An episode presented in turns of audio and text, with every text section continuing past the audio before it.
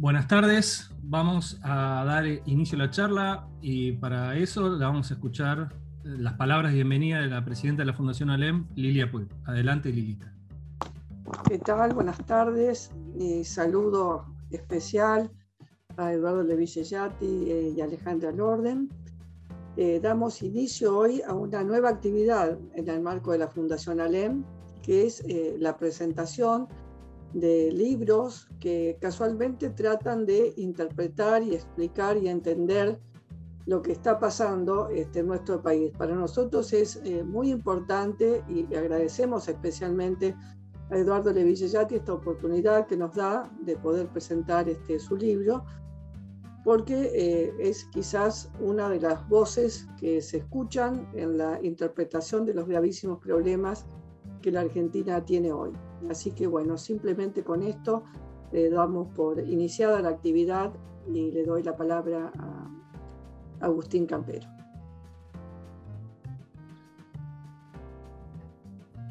Un gusto. Estamos iniciando con esta charla un nuevo ciclo de la Fundación ALEM, que es el ciclo de presentación de libros que son relevantes para el desarrollo argentino. En esta primera oportunidad vamos a escuchar a Eduardo Levi Yeyati en conversación con Alejandra Lorden. Eduardo Levi Yeyati es el autor del libro Dinosaurios y Marmotas. Es su último libro, es un autor muy prolífico de temas que tienen que ver con desarrollo, pero también eh, es autor de libros de ficción. Es economista y, como dije recién, autor de varios libros. Se graduó como ingeniero civil en la UBA, es doctor en economía de la Universidad de Pensilvania.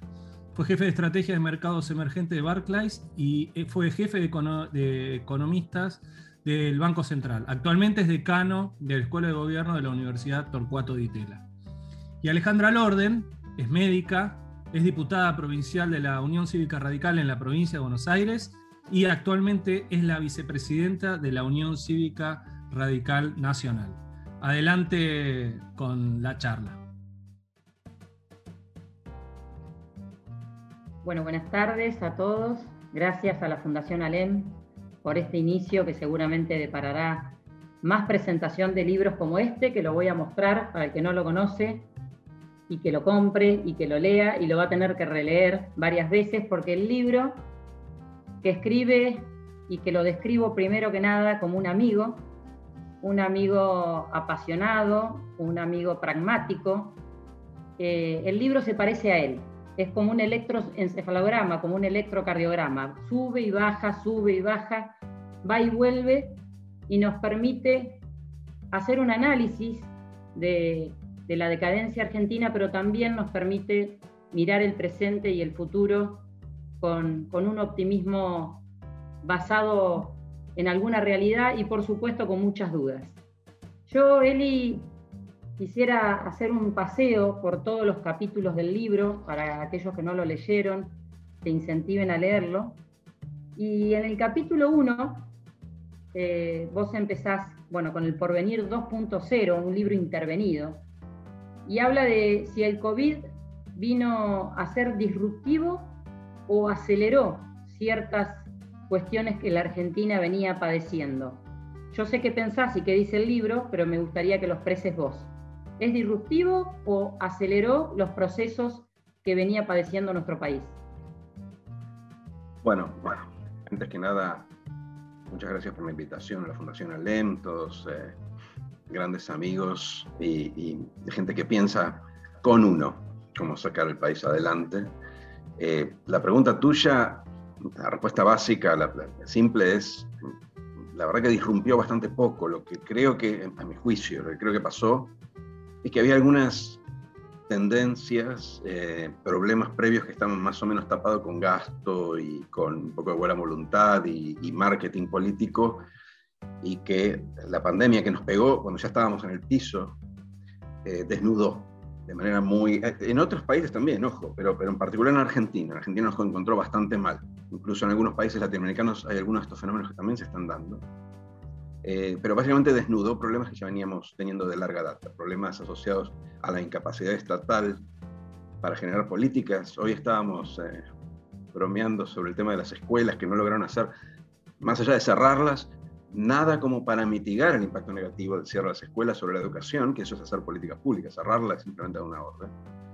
Pero sí mandan un cheque para, por ejemplo, las madres que tienen que quedarse cuidando a los chicos, porque si hay algo que sabe hacer el Estado argentino es mandar un cheque a través del ANSES. Eso es lo único que sabe. Todo lo demás, todas las otras políticas dejan mucho que desear, incluso están por detrás de algunos países de menores ingresos per cápita en Latinoamérica. Entonces, la incapacidad del Estado de manejar esto, la impotencia del Estado, de, tener un tablero de control que uno aprieta botones y no pasa nada, creo que la pandemia lo dejó muy en relevancia, muy en evidencia, y gran parte de la frustración en el ojo de, las, eh, de todas las clases sociales, creo, tiene que ver con eso, con que más allá de la cuarentena y de algunas transferencias, el Estado mostró que no tiene muchas soluciones, no tiene mucho más que hacer. Lo otro que la pandemia desnudó es que nosotros tenemos un proceso de deterioro del mercado laboral, un proceso de exclusión laboral y social de hace varias décadas, que no para de derrapar hacia la precarización, la exclusión y la marginalización, y que llegó un límite, se aceleró con la pandemia, un límite donde no hay manera de que eso cierre fiscalmente. No hay manera de pagarlo, sí. Hasta los eh, líderes de algunos movimientos y organizaciones de base que están ahora en el gobierno y tienen que firmar los cheques están diciendo que no los pueden pagar. O sea, creo que la pandemia desnudó eso, que nuestro modelo de pobreza inclusiva simplemente no cierra por ningún lado. Tenemos que pensar alguna otra cosa. No hemos pensado otras cosas, de hecho por eso hablamos de eso más adelante, pero ciertamente esto que tenemos no da para más. Entonces, al menos creo en algunos, por ahí no tanto en el gobierno, pero en algunos analistas externos, la urgencia de pensar un modelo alternativo. Y después están las cosas que ya sabíamos. Obviamente, nosotros no tenemos acceso a los mercados, entonces no pudimos financiar un impulso fiscal como algunos otros países que se endeudaban a tasas muy bajas. Entonces lo hicimos con inflación y subió la inflación, la inflación tiene impacto sobre el ingreso y la gente está enojada con la inflación y, y no sabemos dónde va a terminar esto este año.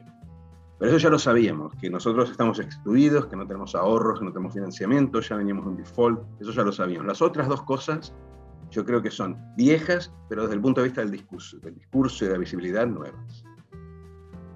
Bueno, la verdad es que vos decís en una parte del libro que la Argentina, el Estado argentino, tiene una capacidad muy limitada para hacer políticas públicas buenas o malas, excepto transferir dinero, que es lo que venías diciendo.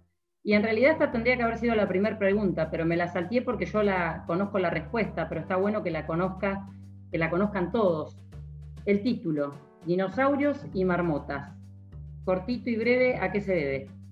Lo de las marmotas es por el Día de la Marmota, es una película, una comedia romántica, creo de las más conocidas, en donde un personaje, Phil, eh, protagonizado por Bill Murray, un día de pronto se despierta en el mismo día todos los días por un número indefinido de años, que en algún momento el director ubicó en unos, no sé, 10.000, nadie sabe. Vive mucho el mismo día hasta que le encuentra la diagonal, hasta que se reconoce a sí mismo y recuerda sus, eh, eh, sus, debilidades, hace una especie de, salida existencial. Pero lo cierto es que es la repetición constante de levantarte todos los días en el mismo país, lo que de alguna forma funciona como metáfora. Y lo de dinosaurios hay un cuento, un microcuento muy conocido de Augusto Monterroso que dice, cuando despertó el dinosaurio todavía estaba allí. Y la verdad que yo pensé en el dinosaurio como en el subdesarrollo, porque cada vez que nos ponemos a mirar el mundo se traslada, cambia, para bien, para mal, para los costados, pero nosotros estamos como parados en el tiempo y no logramos sacar la cabeza por arriba de esta trampa del desarrollo. Te diría más, ni siquiera es una repetición, yo creo que estamos descendiendo, pero bueno, para no empezar tan negativos, digamos que estamos estancados. Bueno, vamos al capítulo 2, que dice, cinco años no es nada. Nuestro fracaso es la distancia entre el país que somos y ese país que podemos ser. ¿Podés ampliarme ese concepto? Sí, un poco ahí estoy dialogando. Yo siempre trato de dialogar con la gente, eh, no con los conversos ni con los extremos. Con los extremos no me sale muy bien, entonces no, no intento. Pero siempre tengo la expectativa de generar consensos en el centro.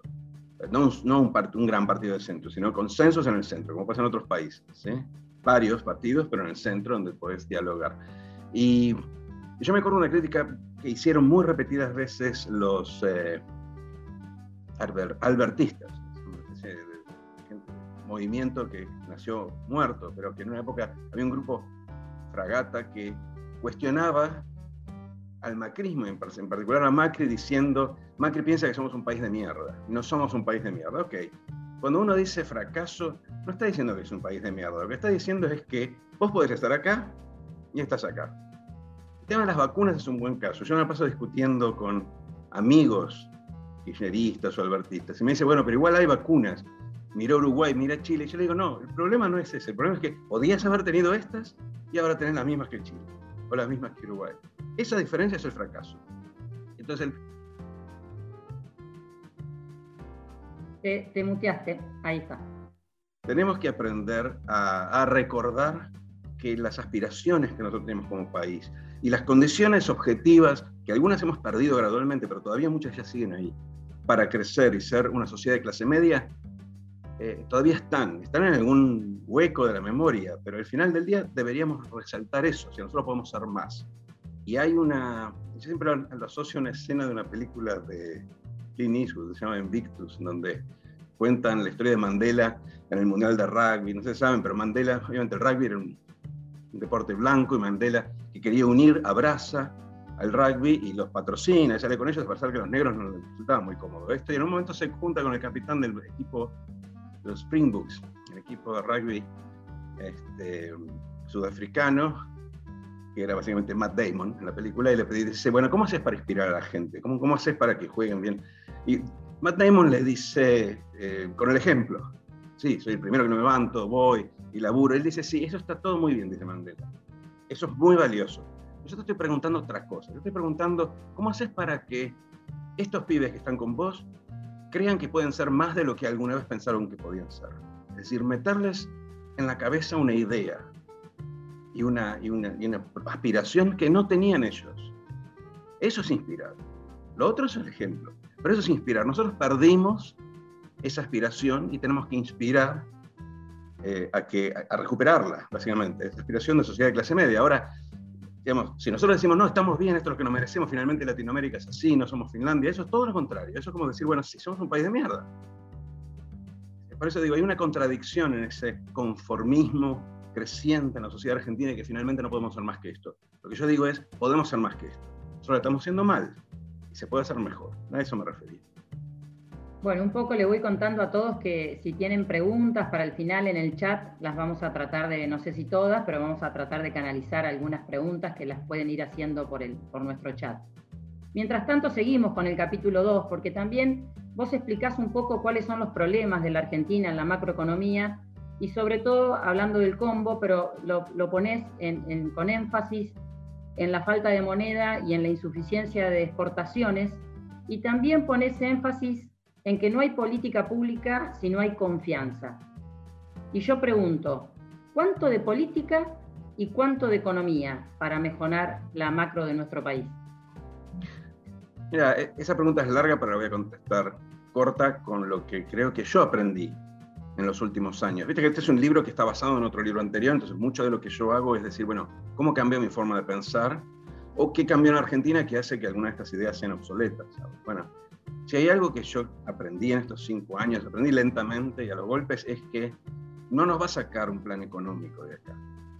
Y eso es por varias razones. Primero porque las decisiones, como todos los que están aquí, muchos son políticos, saben, las decisiones de política económica y de seguridad y exterior y de salud son todas decisiones políticas. O sea, uno puede tener un buen técnico y el técnico puede informar al presidente, pero si el presidente tiene un prejuicio, una idea a priori, pasan dos cosas. Primero va a elegir a alguien para ese puesto que piense como él. Es un típico sesgo de confirmación. Entonces, podemos tener 20 economistas en la mesa, viene el presidente y dice, ¿qué piensa cada uno de levantar el cepo o de abrir la economía? Si el presidente piensa que hay que abrir la economía y levantar el cepo, no importa lo que digan todos. Si alguno levanta la mano y dice, pienso como usted, presidente, ese va a ser ministro salvo que el presidente acepte que no sabe y, entonces trate de encontrar a la persona que mejor lo puede orientar. Pero no siempre es el caso, no suele ser el caso. Entonces, para empezar, el presidente, el líder político, informa el plan económico porque las decisiones, incluso de las personas, es política. Pero aparte, en los últimos años ha pasado una cosa que es, desde el punto de vista de la política económica o de la economía política, letal. ¿Qué es esto? Si yo pongo un caso, yo trabajo muchos temas de empleo. Si yo eh, bajo cargas sociales para generar más empleo. Yo creo que no sirve mucho, les aclaro, pero supongamos que sirva, aunque sea marginalmente, y que se cree empleo. Y a los dos años las vuelvo a subir porque cambió el gobierno, porque estamos en crisis, porque no se alcanza el dinero, por lo que sea. Ese, ese empleador, la próxima vez que venga un presidente o un ministro de Trabajo y diga, voy a bajar cargas sociales para crear empleo, va a decir, bárbaro, te deseo la mejor suerte, dentro de tres años hablamos. Entonces, ¿qué sucede en esos casos? Yo pienso una política, la calibro, la implemento y del otro lado, del sector privado, no pasa nada. Si no pasa nada, no hay forma de hacer política, sobre todo con un Estado que está quebrado y que no puede simplemente tirar política en un helicóptero, que eso sí puede hacer Estados Unidos, o Alemania, o Francia. Entonces, si yo quiero aumentar inversiones y les digo, bueno, ahora a partir de ahora voy a reducir impuestos patrimoniales, voy a generar, voy a dejarles sacar los dividendos, ese tipo de cosas y a los dos años la persona que entró dinero de pronto se encuentra en una crisis y no puede sacar el dinero, ese tipo no entra nunca más. Entonces ahí tenemos un problema de temporariedad de las políticas que hace que se destruya el tablero de control. Entonces vos vas a poner el mejor economista ahí, un equipo bar, unas medidas extraordinarias que funcionan en otras partes del mundo. El tipo va a apretar los botones y el sector privado se va a quedar ahí mirándolas y le va a decir, me parece bárbaro lo que estás haciendo, te deseo la mejor de la suerte pero no va a poner un peso. Y si no ponemos ese peso, si no hay reacción, inmediatamente genera la, sobre, la contrarreacción. Los que piensan que esas medidas son contrarias van a decir, viste, bajaste impuestos, no hay inversión. Entonces genera la contrarreacción para que vuelvan a imponerse las medidas. Es como un círculo vicioso, claramente. Ahora, ¿cómo se resuelve eso? Eso no lo resuelve un economista, ni siquiera un solo partido económico, perdón, un partido político. Lo resuelve un mínimo acuerdo sobre algunas medidas, de manera tal que el tipo que sigue le dice al tipo que se va, esto no lo voy a tocar. Y siempre pongo el caso de Fernando Enrique con Lula. Eh, en el 2002, eh, Brasil, Fernando Enrique Cardoso había sido exitoso en sus reformas, había bajado la inflación, Brasil crecía más o menos bien, había esquivado las crisis financieras de los países como Argentina o Uruguay, pero cuando Lula empieza a subir en las encuestas, el mercado se espanta y está al borde de una crisis de salida de capitales por un paquete del fondo que no funciona. Entonces, eh, Fernando Enrique va a Lula y le dice, mira, lo que necesitas hacer es escribir una carta al pueblo brasileño diciendo que no vas a dar vuelta todo lo que veníamos haciendo nosotros, que no vas a, echar al banquero central, que no vas, a, no vas a dar vuelta, marcha atrás. Y Lula lo hace, y después Fernando Enrique le pide a José Serra que haga lo mismo, y Serra lo hace, y se calma el mercado, y después Lula cumple fundamental. Porque si Lula no hubiera cumplido, eso al, año siguiente, al día siguiente eso se cae. Ese pase, como en los programas de radio, televisión, el pase entre Fernando Enrique y Lula es una condición necesaria. Sin eso no hay forma de salir, porque no hay forma de implementar políticas. Ahora, para eso necesitas dos cosas. Algún éxito, algún consenso en las políticas, que Fernando Enrique la tenía, nosotros no, porque venimos de una sucesión de fracasos y sobre todo los actores. Nuestros actores, hay algunos que quieren ir en esa dirección y hay otros que están en una dinámica centrífuga de polarización que básicamente es el viejo empate hegemónico nada más que llevado a los extremos. Entonces, si seguimos en esa tácita polarización que aleja a la gente y a los votantes del centro, no hay forma de salir. No es la economía. el economista no puede hacer más nada. Ya está. el paciente está demasiado enfermo. Si logramos juntar masa en el centro y generar ese paso, ese entendimiento, eso de yo te voy a molestar durante tu periodo porque yo quiero ganar, quiero que te vaya, que te vaya muy bien, pero no voy a eh, forzarte a duplicar el gasto y caer en una crisis de deuda porque después la tengo que pagar yo. Ese tipo de arreglos es fundamental. Si no logramos hacer eso, eh, yo no veo cómo salimos. Así que es la política, finalmente, Ale. Bien. Bueno, siempre decimos ¿no? que con el, se necesita el 51% para ganar elecciones, pero después se necesita mucho más para poder gobernar. Y entonces se me ocurre que, como bien decís, con la grieta y la polarización extrema, más allá de que tengamos proyectos distintos sin ninguna base de acuerdos, va a ser muy difícil, eso como primera definición, ¿no? Salir este, para adelante con, medidas si no, si no tenemos un mínimo acuerdo. Un mínimo acuerdo que se puede sintetizar, ni siquiera un pacto de la Moncloa, algo bastante más sencillo tendría que ser para la Argentina experimental, pero sí o sí se necesita. En el capítulo 3 vos hablás de la Argentina en, loop, el loop, este, vos mismo lo definís, eh, es esa repetición o de los fragmentos musicales, ¿no? Y que estamos como condenados a, rebotar o a colapsar.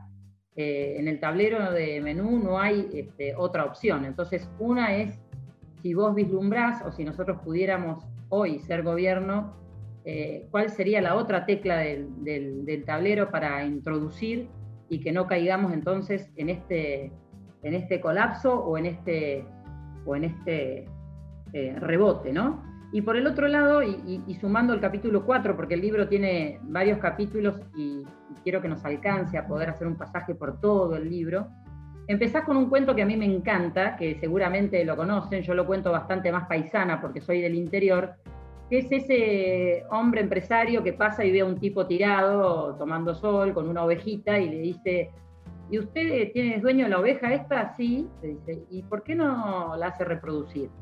Y el tipo le dice, ¿y para qué? Porque yo lo hago así, vos lo, explicás más, ¿para qué? Y, para qué?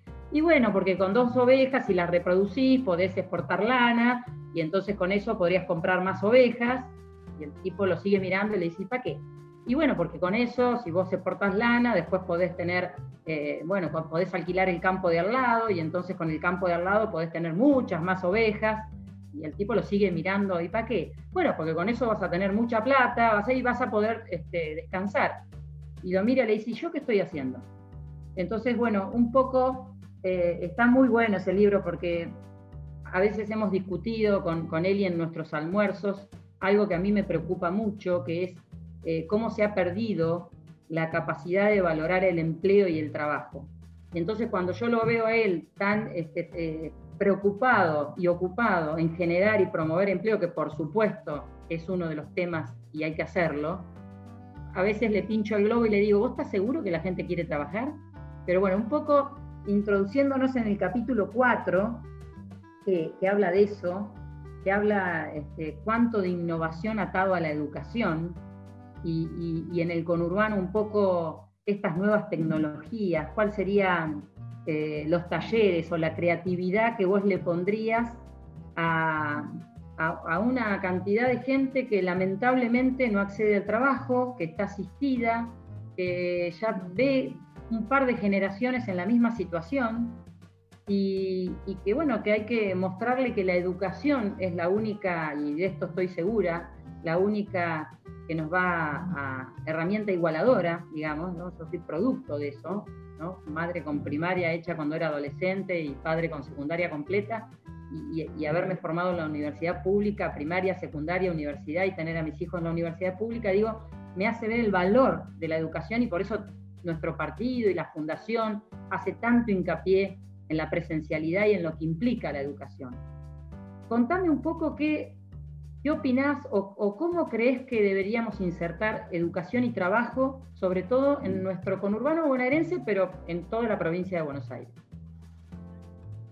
Mira, lo primero que te diría es que hay como dos eh, narrativas paralelas con el tema del trabajo. Lo que vos mencionabas al principio de que la gente preferiría no trabajar, yo compro. Sobre todo, a ver, yo trabajo porque me gusta mi trabajo. Hay una, hay una, no sé si estaba en el libro, pero hay, hay una rutina muy buena de un, de un comediante, un stand pero gringo que se llama Chris Rock, en donde él hace, en cinco minutos hay una distinción entre lo que llama carreras y trabajos, o laburo y trabajo. No sé. Entonces, cuando yo era más joven, laburaba en un, en un, restaurante limpiando ollas y no veía la hora de irme, y es un trabajo horrible, eso es trabajo.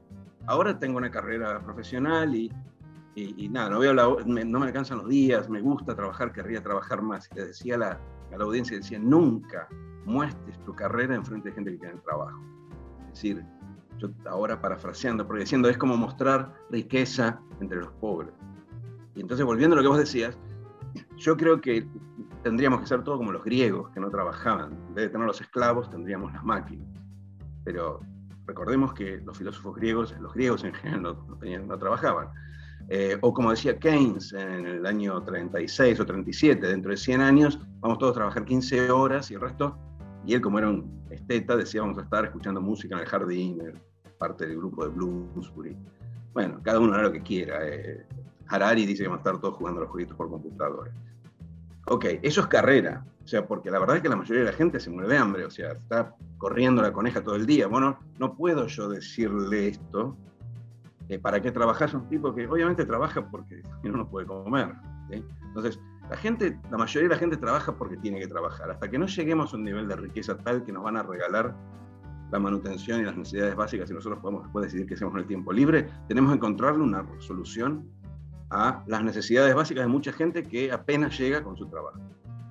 ahora vamos a la realidad, no al, dejemos los griegos por un lado allá en, la historia clásica.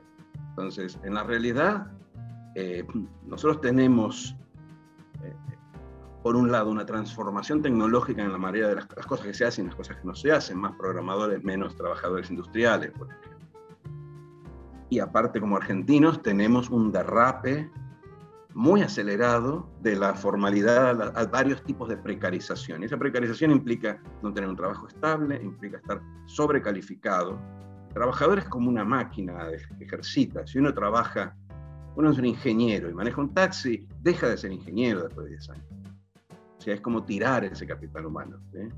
Y no solo ingenieros, si uno trabaja en una empresa, es un trabajador manufacturero y tiene que después ponerse a vender cosas en la calle porque no tiene como, como, como fondear su, el ingreso familiar, ese tipo va a perder ese conocimiento. Entonces, cuando más, mientras derrapamos, nos vamos descapitalizando. Esos trabajadores se empobrecen.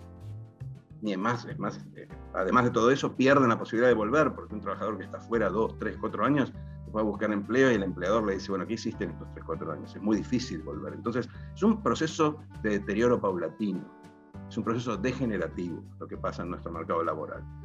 Y cada vez son más.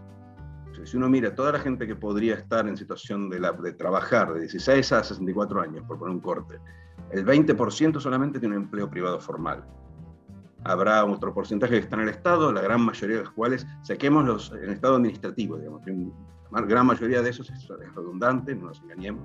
No estoy hablando obviamente de salud, educación, seguridad, estoy hablando del empleado administrativo. Y después tenemos más de la mitad que son precarios, que son eh, informales, que como básicamente es contrato de tiempo cero, son monotributistas, la mayoría de los cuales baja de, esos de baja calificación, son eh, trabajadores de la economía popular que entran y salen del trabajo, hacen lo que pueden. Entonces,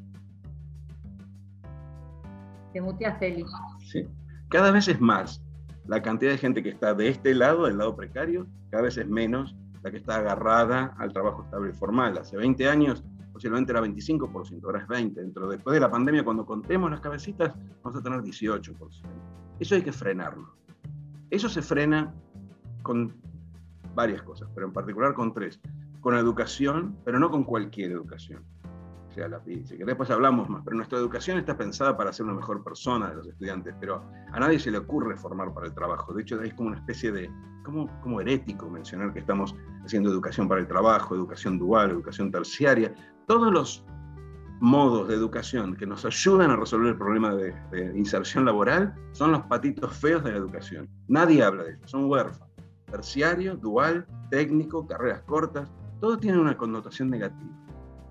Ojo, incluso, y lo voy a decir porque los conozco, somos todos amigos, incluso en este ámbito, como el Partido Radical es un partido universitario en algún sentido, porque hay una gran alta incidencia universitaria, nos pasamos hablando de la universidad. Voy a decir una cosa, la universidad no es parte de esa solución. No es parte de la solución de la inclusión laboral, es parte de otras soluciones.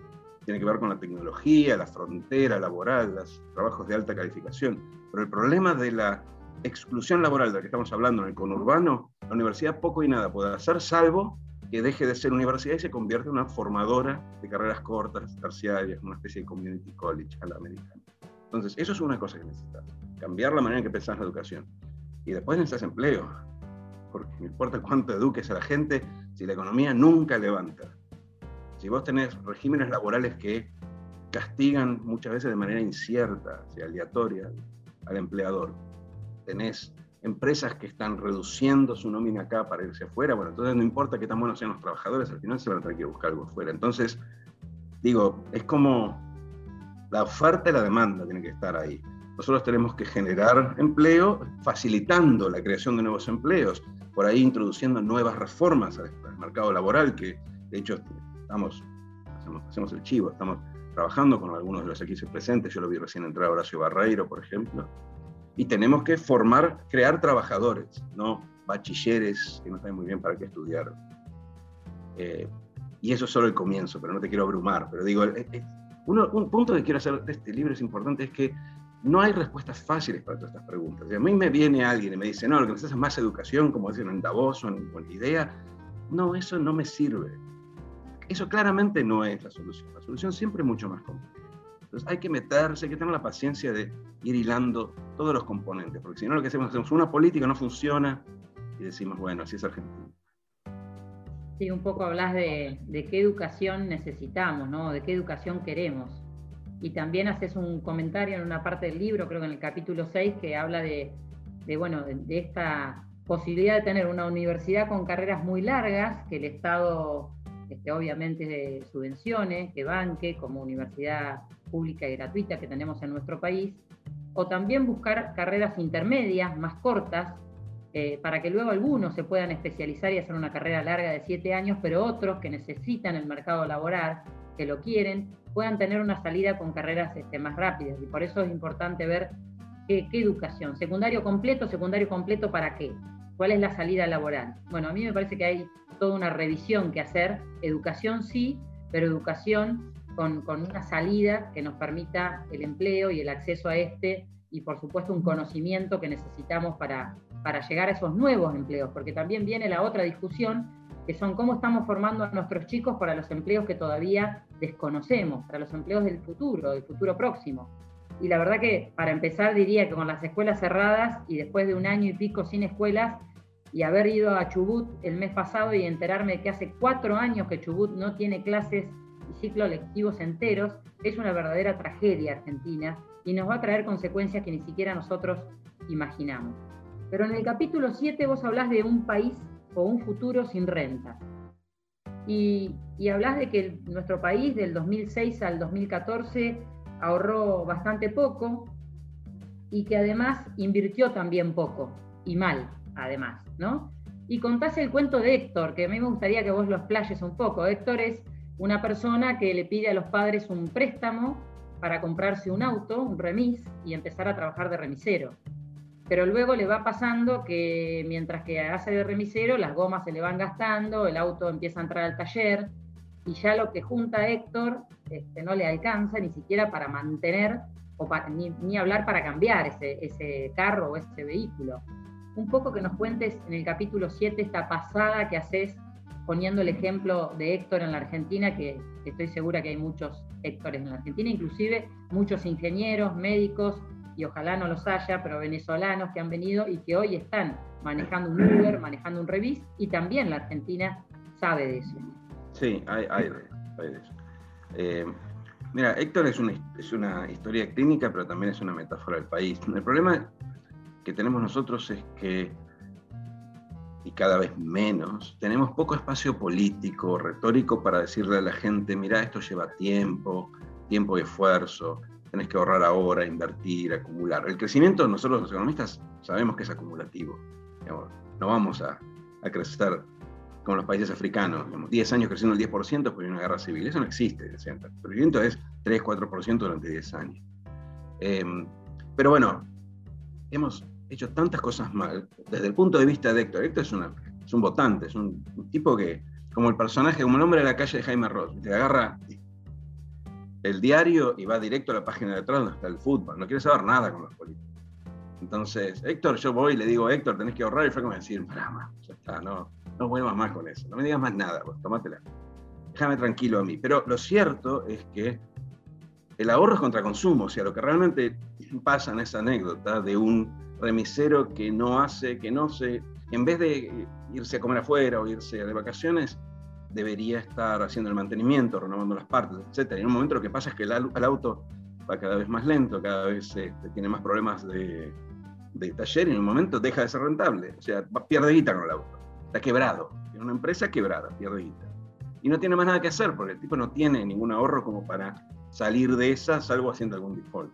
Pero esencialmente a lo que voy es que hay, hay como un gran desafío ahí, sobre todo después de muchos fracasos, que es con cómo yo le digo, con qué historia le digo a la gente que hoy no podemos estar consumiendo más de lo que podemos recaudar o producir o financiar, si tuviéramos de vuelta acceso al financiamiento, ¿con qué cara yo le digo que tienen que ahorrar ahora para tener más después, siendo que tantas veces lo dijimos y fracasamos?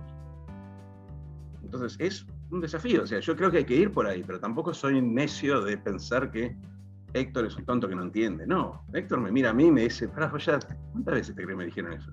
Entonces, uno tiene que ser muy humilde y muy medido en la forma en que genera esos relatos. ¿sí? El relato del progreso social es un relato acumulativo. Pero cuando la gente, como vos bien decías al inicio, cuando la gente piensa que nosotros dentro de 10 años vamos a estar peor, cuando piensa que finalmente nadie nos va a sacar de esto, la tasa de descuento es mucho más alta. ¿Para qué voy a ahorrar? Ya está, como cuando puedo y después veo quién carajo me, perdón, me tira un cheque. Entonces, esa inversión de la visión de progreso social, donde uno decía, bueno, yo me ahorro, abuelos, los inmigrantes que decían, yo me, consumo lo mínimo para comprarme la casa, el auto, eh, no sé, emplear a una persona, eso se ha invertido y en parte se refuerza esa inversión por los fracasos recurrentes del discurso del progreso social. Entonces medio como un círculo vicioso. Ese círculo vicioso también es el del país. Porque si yo le quiero decir, a mí me ha pasado, hablando con algunos de estos eh, dirigentes de organizaciones de base, si yo le quiero decir a una organización de base, quiero armar un piso de ingreso universal, piso mínimo de ingreso, pero que sea condicionado a que o estudies algo y no el secundario, que ese tipo no le va a servir para mucho, sino algo efectivamente una puerta al trabajo. Y, o que trabajes y yo te complemento con el salario complementario. Si yo le digo eso, le presento esa condicionalidad, lo más probable es que el beneficiario me va a decir, no, no tengo ganas de trabajar ni estudiar, dame la guita. Es muy difícil regenerar ese discurso. Pero si no lo regeneramos, si no es la cultura del trabajo, es básicamente entender que si no acumulas, te estás comiendo la vaca lechera. Después al día siguiente ya no tenés más leche. Si no podemos explicar eso, poniéndolos del lado del receptor de ese mensaje, es muy difícil hacer políticas redistributivas. De hecho, yo no creo que haya más espacio para hacer política distributiva más allá de la, la inserción laboral. Pero si uno no logra generar eso, bueno, como te digo, Héctor va a venir y va a decir, mira, ya está, ya está, ya me resigné, ya sé cómo esto va a terminar mal. Así que déjame comer ahora y después mañana veo. Hay que dar vuelta a eso para sacar el país. Bueno, y un poco en tu capítulo 8 y 9 empezás a hablar ya no tanto como, como economista, sino también con una mirada en la política, porque, porque sos un actor de alguna manera que está muy cerca de, de, de aquellos que hacemos política. Entonces hablas del default de las élites la banalidad de la corrupción en la política y el político mediático que, tiene eslogan vacíos, que, bueno, explicar, ¿no? Que con una novia linda este, y dos o tres veces por semana paseando por los canales de televisión sin mucho contenido, eh, el votante como no le presta mucha atención al mensaje, a lo que dice, eh, capta esa atención, ¿no? Y, inclusive en el capítulo 9, cuando hablas de, los progresismos, eh, das un ejemplo que, a mí me gustaría que, ahondes en ese tema, cuando hablas de la UH, entonces pones en, una encuesta a dos personas, suponete la mitad de los que estamos acá, qué piensan de la UH, y a gente que es eh, de la coalición Cambiemos, vamos a suponer, y del Frente de Todos, qué piensan de la UH. Y unos prefieren si, la UH sirve, si tendríamos que repensar un ingreso universal, que también es otro de los temas que sé que te ocupa y te preocupa si podría Argentina, esa sería una pregunta, eh, si estaría en condiciones de tener un ingreso universal hoy, si quisiéramos repensarlo, a la UH para mejorarla. Y, también decís que cuando vos volvés a preguntar eso y le decís, pero la UH es una política de cambiemos, todos los del Frente de Todos que te habían dicho que la UH estaba buena, la, la idea, te dicen que están en contra. Si la política, la, la UH la sacó, cambiemos. Y al revés, si la política es del frente de todos, cambiemos, te dice no, no me gusta, simplemente porque, eh, porque bueno, porque por esta polarización que, trasciende bastante más que las discusiones centrales que tenemos que tener en la, en la macroeconomía. Me gustaría que me, que me hables un poquito de, esos dos capítulos. Mira, el ejercicio que mencionabas es del trabajo que hicimos con dos colegas, Lorena Moscovich y, y eh, Constancia Wynn, y que nosotros los científicos, o por lo menos algunos científicos, eh, somos muy cuidadosos con las acreditaciones. La ciencia es acumulativa y uno tiene que ser muy cuidadoso con qué es lo que agrega y qué es lo que no agrega. El texto original este, tiene 40 años. Y lo que decía, iba a, iba a Estados Unidos y le preguntaba a los americanos, ¿qué opinas de la medida tal? Y después le preguntaba a los americanos, ¿qué opinan de la medida tal que propuso el Partido Republicano? Y después un tercer grupo, ¿qué opinas de la medida tal que propuso el Partido Demócrata? La medida podía ser 50 y 50, pero cuando uno decía que lo propuso el demócrata, los demócratas decían sí, bien, los republicanos decían no, y viceversa. Nosotros lo hicimos, pero la, variedad, y esto vuelve, un punto me lleva al, punto inicial que vos decías, es que nosotros lo hicimos con nombres, no con partidos. Nosotros preguntábamos por Cristina y Mauricio Macri. Eh, y pasaba lo mismo más allá de los partidos. Y después hacíamos una cosa que es un resultado bastante negativo, que es que cuando decíamos que la medida la propusieron los dos en conjunto, en vez de tener más apoyo, tenían menos. Las Monclovas no, no pagan. Pero, ¿a qué voy con esto? A que la diferencia entre Argentina y Estados Unidos, porque esa polarización existe en Estados Unidos, mucho más incluso ahora que cuando hicieron esos estudios hace 40 años. Eh, la diferencia en Argentina es que en Argentina ya no hay más partidos, es una cuestión de personas, y vuelve un poco a lo que eh, discutía el capítulo de las élites. Eh, en aquel momento estaban popularizándose las, eh, en 2013, 14, las entrevistas pagas. ¿sí? Era el comienzo de Fantino. Yo me acuerdo, incluso menciono cuánto sale, porque alguien de una producción me dijeron cuánto salía la entrevista. Salían más baratas que hacer publicidad en, en, las tandas y la gente no hacía zapping. Eso ya es viejo. Ahora creo que eso ha degenerado en algo todavía más fraccionario, más segmentado, que es, eh, yo le llamo la pimerización de la política. Muchos de los queridos amigos que hacen política terminan entrando en una dinámica pyme, cada uno su propia pyme. ¿Por qué? Porque el partido no, no, no, contiene, no ordena, no apoya, no selecciona. Entonces, al final del día uno trata de, nada, escribe un libro y se paga la campaña para que aparezca el libro y su cara en las calles para que la gente sepa quién es y después va a ver si puede conseguir algo. Es una pyme, él y tres más, este, trabajadores técnicos subremunerados. Y y eso genera, para empezar, una desvirtuación ideológica muy clara, porque uno asocia el radicalismo, es un partido tradicional, con ciertas ideas y asocia el peronismo más difícil, porque es más un partido cachol, pero la asocia con ciertas ideas. Eh, un partido liberal, más conservador, tendrá ciertas ideas. Hoy eso está totalmente tergiversado y aparte la gente salta de un lado al otro. Este, y genera también una forma de hacer política que prioriza la preservación del poder antes que la intervención. O sea, yo veo la política, estoy simplificando muchísimo, ¿no? pero veo la política como de, dos enfoques. Por un lado uno quiere llegar al poder, porque si uno no llega al poder desde las páginas editoriales de los diarios no pasa nada. Eh, pero después también uno cuando llega al poder tiene que intervenir, tiene que hacer reformas, hacer políticas públicas. Y me da la sensación de que hoy en la mayoría de las élites políticas, eh, se prioriza lo primero y lo segundo queda en un segundo plano. Uno dice, bueno, hacer política para qué? Eh, ¿qué? Si llegás, ¿qué es lo que vas a hacer? ¿El bien? No, tiene que ser más claro. ¿Qué es lo que, ¿Cuál es tu misión? ¿Hay una misión? ¿O eh, estamos básicamente teniendo una pyme como para colgarnos de algún lado y después ver cómo nos acomodamos? ¿cuál es el gran plan de la política?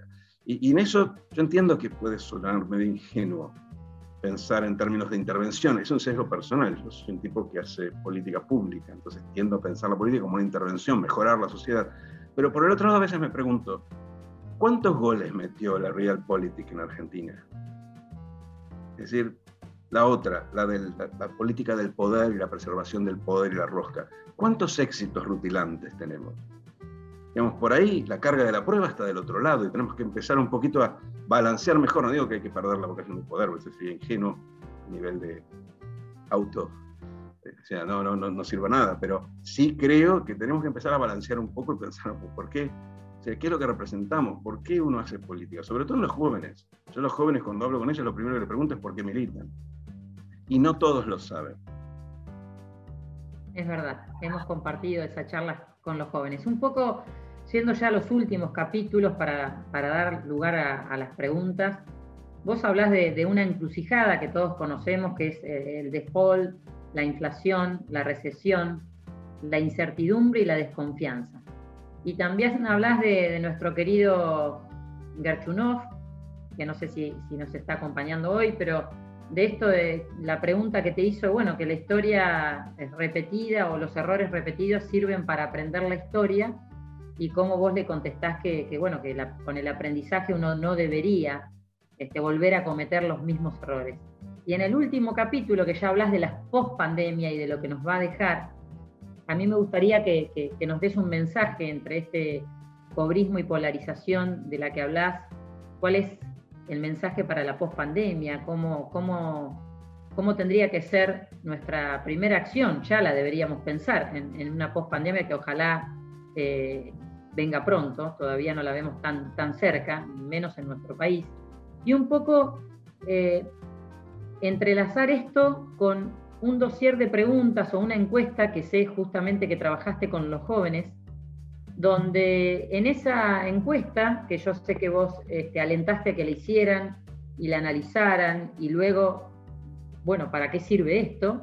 El 84% de los jóvenes tenían sentimientos negativos con respecto al futuro de la Argentina. El 84% de los jóvenes tenían sentimientos negativos y esto como partido político nos tiene que preocupar y muchísimo, el 45% si les preguntabas en qué, cómo ahorrarían o qué harían con el dinero, te, te dicen que ahorrarían en dólares o en un plazo fijo como segunda opción.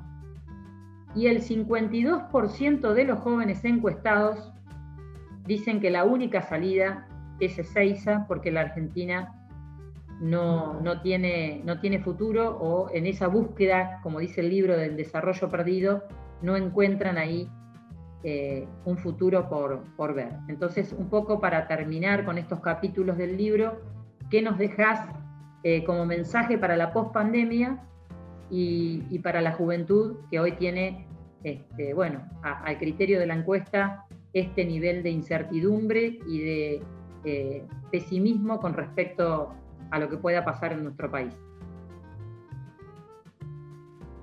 Ya,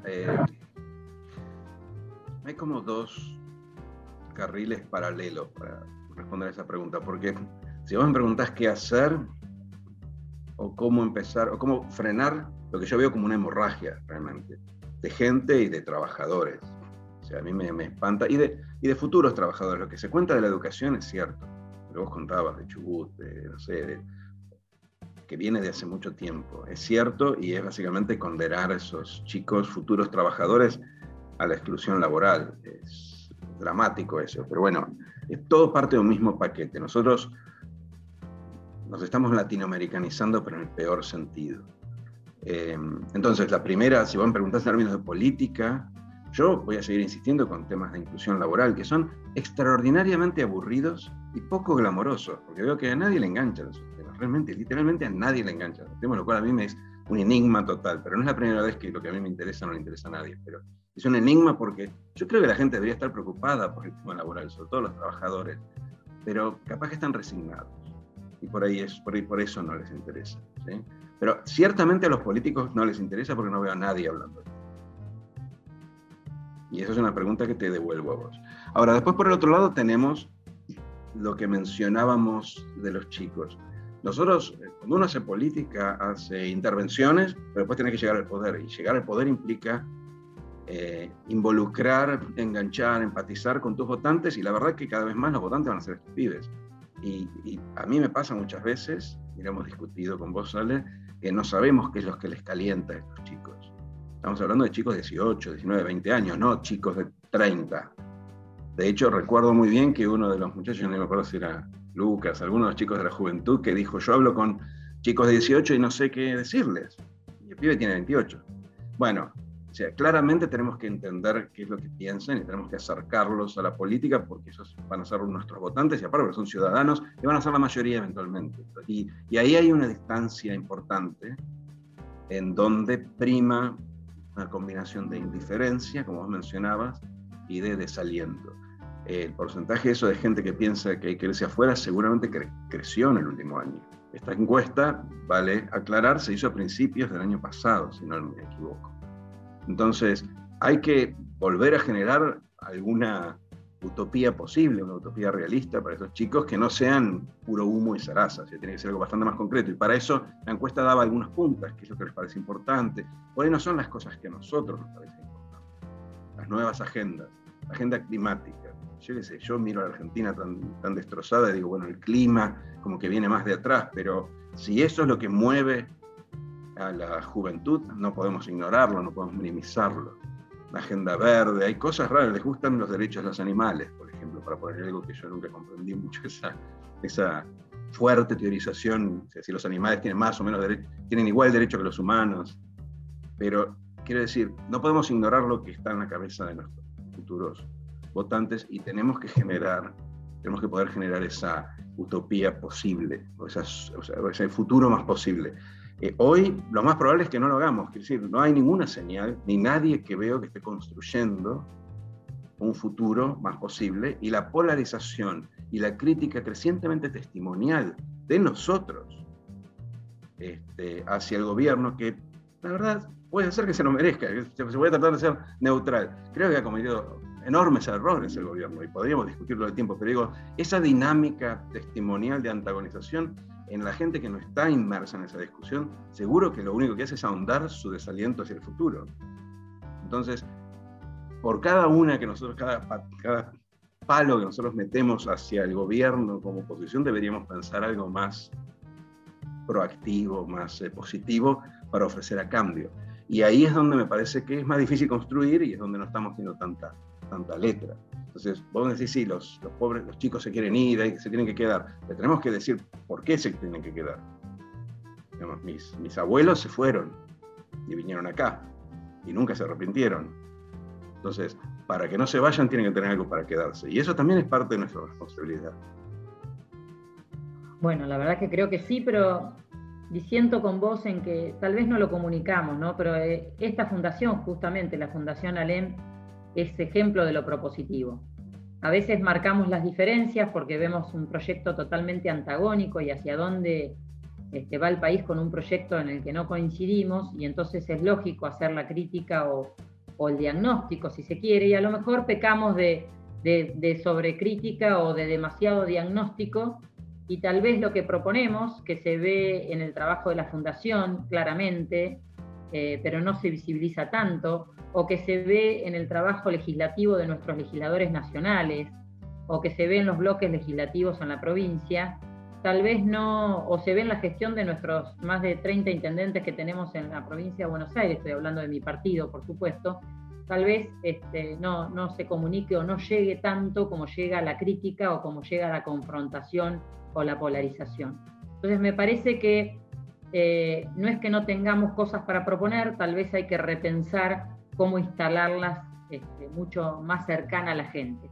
Y ahí, eh, bueno, en un año de pandemia es más difícil, pero y ahí viene la cosa o la autocrítica de que los políticos tenemos que estar mucho más cerca de la gente y eso exige eh, de nuestra parte, bueno, estar en el territorio permanentemente ofreciendo y comunicando eso que se trabaja en fundaciones como esta. Eh, sí no es una crítica en el sentido vulgar de la palabra, entonces es una crítica en el sentido más tradicional de la crítica, pero primero, yo creo que lo que hace la Fundación es de lo mejor que hay en la oposición, porque está casi por, por, definición apunta a propuestas y lo único que ha sacado son propuestas. Quizás lo que hay que pensar es cómo hacer esas propuestas tengan más visibilidad. Yo creo que no, tienen ni de lejos toda la que se merece.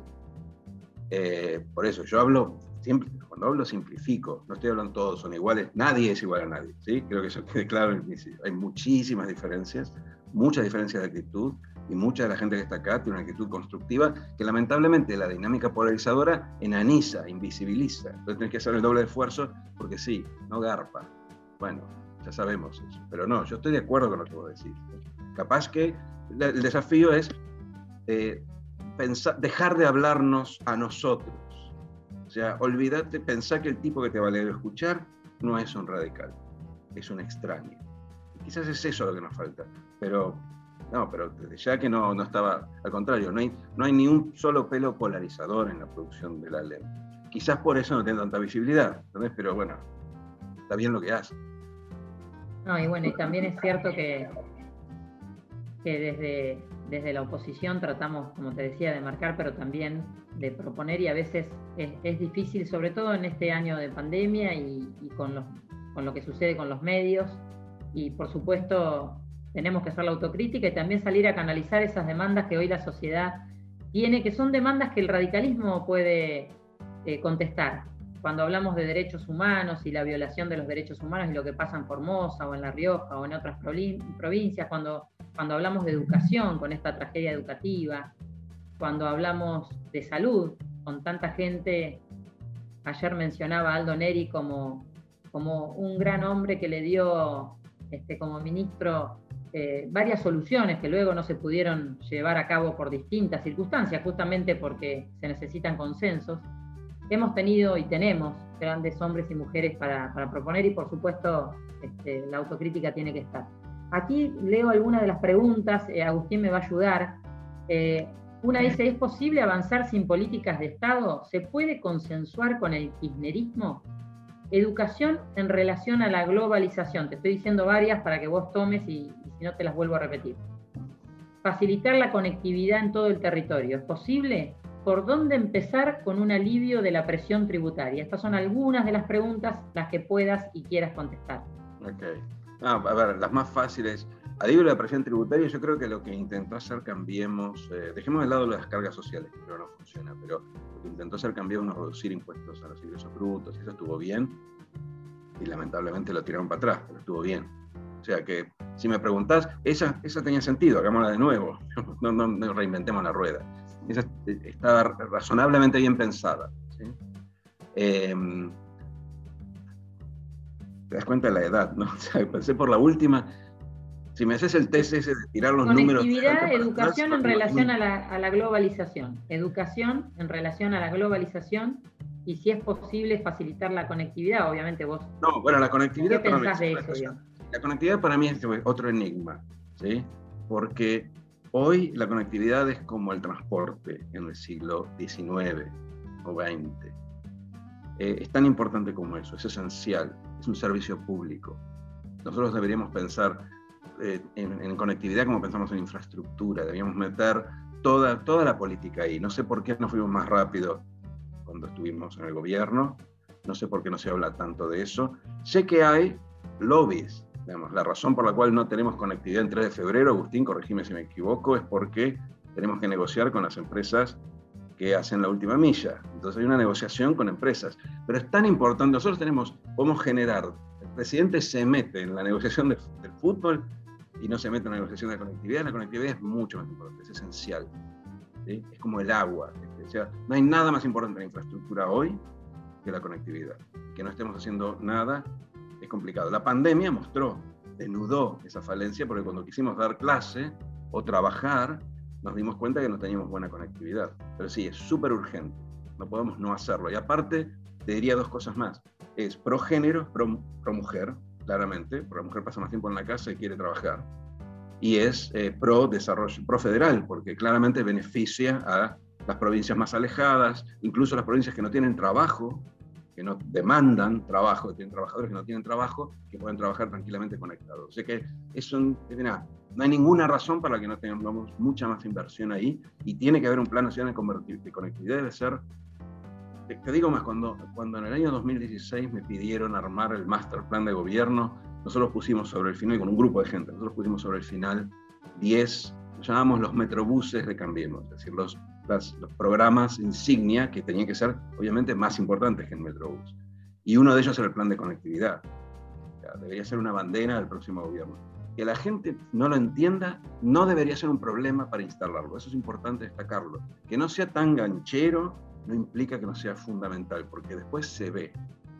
Se ve en, bienestar y se ve en la actividad económica. Entonces, bueno, esa, esa, esa, la contesté. Pero había otras antes, que había una que me había quedado te voy a seguir con, una este, que tiene una introducción, que dice que en una entrevista que, leyó decías que la Argentina vive en un equilibrio malo de lo que es difícil salir si no es por arriba.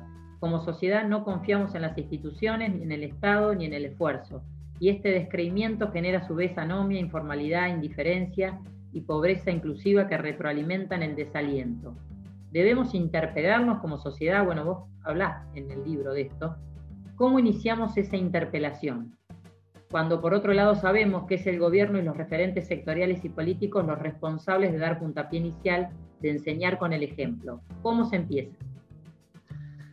Eh, la verdad, eh, hay muchos casos que se han estudiado de países que han pasado del equilibrio bueno al malo, pero hay pocos que hayan pasado del equilibrio malo al bueno. Por ahí no hay ningún precedente. De la misma forma que no hay precedentes de países que sin ayuda externa hayan superado la trampa del ingreso medio donde estamos nosotros. O sea que, primera respuesta es posiblemente no sabemos nunca. Ahora, ¿cómo salieron los que salieron? Algunos con ayuda externa. España, con ayuda, cuando se integró a Europa, bueno, el norte europeo le facilitó y le dio los incentivos como para mejorar instituciones y, generar otro tipo de, relación Estado-individuo. Eh, porque ese, ese círculo, ese equilibrio malo se refiere a al menos dos cosas, pero una en particular que tiene que ver la falta de sanción social de eh, actitudes no cooperativas. O sea, yo siempre pongo el mismo ejemplo, la gente en Argentina discute la evasión fiscal en la sobremesa del asado. Está totalmente naturalizado y de hecho compiten a ver quién evade mejor. Y pueden tener buenas razones para pagar todos los impuestos, algunos son ridículos y no sabemos bien qué se hacen con ellos, pero convengamos que si no pagamos impuestos, no, cerramos la puerta de Argentina y vámonos. eso claramente no es una solución. Entonces, ¿cómo es la solución? Bueno, tendrías que más gente pagar impuestos de manera que los que pagan pagan menos, o sea, menos informalidad, y debería haber un mínimo, de, para que esto suceda, un mínimo de sanción social del tipo que no paga, porque vos a Alemania o Estados Unidos o a Canadá, el tipo que no paga, por lo pronto se esconde, no te la cuenta. Entonces, es de ese equilibrio creo que se sale por arriba, eh, a diferencia de otra gente que piensa que cada uno de nosotros deberíamos hacer nuestro cuchito. Yo creo que se sale por arriba por demostración y que lo tienen que liderar los líderes, los referentes y sobre todo los políticos referentes. O sea, el caso cuadernos es muy nocivo para este equilibrio porque nos dice que de alguna forma convalida la visión de que nadie hace dinero trabajando en el país, lo cual es terrible desde el punto de vista social, esa idea. Eh, y aparte, mancilla básicamente la imagen de referente de los empresarios. La imagen de los políticos en términos de corrupción ya está mancillada hace mucho tiempo, porque hay muchísimos casos de corrupción. Cuando Cambiemos entró y quiso dar una vuelta de página con el blanqueo, que era básicamente ideal para decir, hicimos una cagada y ahora no la vamos a hacer más. Perdieron esa oportunidad porque primero no hicieron la autocrítica. O sea, la gente decía, no, yo en realidad evadí porque no tenía otra opción. como gobierno no puede decir eso. Como gobierno no tiene que decir evadí porque estaba mal y tendría que haber ido en cana, pero no fui. Y ahora tengo la suerte de que vamos a dar vuelta a la página y todos nos vamos a portar mejor. O sea, eso es un cambio cultural. Pero no fuimos por ahí porque, me imagino, nuestros líderes pensaban que estaba bien evadir. Entonces no entendieron que tenían que dar vuelta a esa página, que era un acto simbólico. Entonces, esos son, de ahí con esas cosas se sale. Ahora, tenés que no perder la oportunidad cuando la tenés. Pero necesitas, sí, que alguien diga, a partir de ahora esto no se tolera más ni, ni en grande, ni en chiquito, ni en muy chiquito. Y por ahí, vamos a ir. Eso, suerte por ahí. Bien, vamos a ir a la última pregunta y ya luego te vamos a pedir un mensaje para el cierre. La última pregunta tiene que ver con educación, porque claramente es uno de los temas por los cuales hemos trabajado mucho y la Fundación este, ha hecho muchísimo. Y es, ¿qué opinas del cierre de las escuelas en el conurbano y cómo crees que va a impactar en el futuro? Bueno, eso ya lo hablamos y, de hecho hay estudios de gente que hace mucho está trabajando ese tema, valorizando, cuantificando el impacto de perder horas de clase. No sabemos si es lineal, si no sabemos si perder 10 tiene un costo del doble que perder 5, aunque hay alguna gente en el vida ahora que está tratando de mirar eso, porque claro, nunca habíamos perdido, ningún país había perdido tantas clases vos contabas cuánto perdías y perdías tres semanas, cuatro semanas. Eh, yo creo que el costo va a ser enorme y va a ser muy regresivo por razones obvias, porque los que pueden le van a pagar apoyo, le van a hacer eh, escolarización doméstica o le van a pagar lo que se llaman las escuelas blue o todo tipo de formas de compensación parcial de la pérdida de la, presencialidad y después el 50% o más que no tiene esos recursos para, para gastar, va a tener hijos que van a tener menor, menor rendimiento y van a ser eh, luego mm, le va a costar más ir al secundario. No nos olvidemos que gran parte de los chicos que abandonan el primero, primero o segundo año del secundario lo hacen porque no entienden los textos. Como nosotros los aprobamos para que aprueben primario, resulta que son primario completo y después entran al secundario y no saben, les cuesta horrores estudiar y al final se desalientan y se van. Bueno, eso va a pasar más. Y en la escuela pública, donde van chicos de menores ingresos, va a pasar aún más y posiblemente muchos de los que hayan desertado en el secundario el año pasado no van a volver. Es, agrandamos el agujero en el cual, en el cual estamos derrapando y perdiendo capital humano y futuro. O sea, de alguna forma, como decía antes, todo esto lo que ha hecho fue desnudar tendencias eh, y, acelerar eh, esas, eh, como esos agujeros, esos, esos déficits que nosotros veníamos acumulando en términos de inclusión social, sin ninguna, casi sin ninguna reacción del gobierno, salvo enviar el cheque. Este, como decía, el gobierno en Argentina lamentablemente sabe hacer muy pocas cosas. Eh, enviar el cheque a través del ANSES es fácil, el ANSES funciona bien, tiene buenas bases. Pocas cosas más de políticas públicas. Nuestra política educativa a nivel nacional, hay provincias que son buenas, pero a nivel nacional es floja, en salud es floja, laboral brilla por su ausencia. No tenemos buenas políticas públicas. De vivienda, no sé, alguien por ahí me puede informar, pero no he visto mucho. Entonces sí, eso es lo que pienso sobre la educación. Pienso que nos estamos eh, hipotecando el futuro de mala manera y, y por otro lado, los educadores saben, yo no soy educador, que eso es muy difícil de recuperar. O sea, ese año que perdiste no lo recuperás. Es así, Eli. Pero bueno, aquí hay alguien que dice, Graciela, en un país en el que solo un tercio de sus habitantes aportan, ¿podemos resolver y superar la decadencia? Bueno, yo creo que con, hombres y mujeres como los de la Fundación Alén, con nuestro partido y con hombres como vos, eh, que le pones tanta pasión y tanto pragmatismo y tanta respuesta a tantas preguntas, eh, quiero creer que sí, todos los que estamos acá y los que estamos en política eh, seguro de que tenemos este, ese optimismo real, a veces con bajones, a veces con, preocupación y con incertidumbre, pero siempre creyendo que, el país puede dejar de, profundizar su decadencia. Así que yo simplemente agradecerte. Eh, la verdad que ha sido muy entretenida este, este diálogo que hemos tenido seguramente para todos. Invitarlos a todos, vuelvo a mostrar el libro, a leer, eh, porque lo van a, querer leer muchas veces, porque siempre tiene respuestas en todos sus capítulos y, da ganas de, profundizar y de reflexionar. Ha sido un gusto poder hacerlo con vos hoy y por supuesto eh, agradecidísima a la Fundación Alem que sigue haciendo lo mejor por nuestro partido, que es propositivo y que nos va a encontrar próximamente seguramente hablando de algún otro libro o de alguna otra cuestión que, nos preocupe a todos. Así que muchísimas gracias, Eli, y gracias a todos los que nos acompañaron en este tiempo. gracias a vos y a la gente de la Fundación y espero verlos pronto. Hasta luego.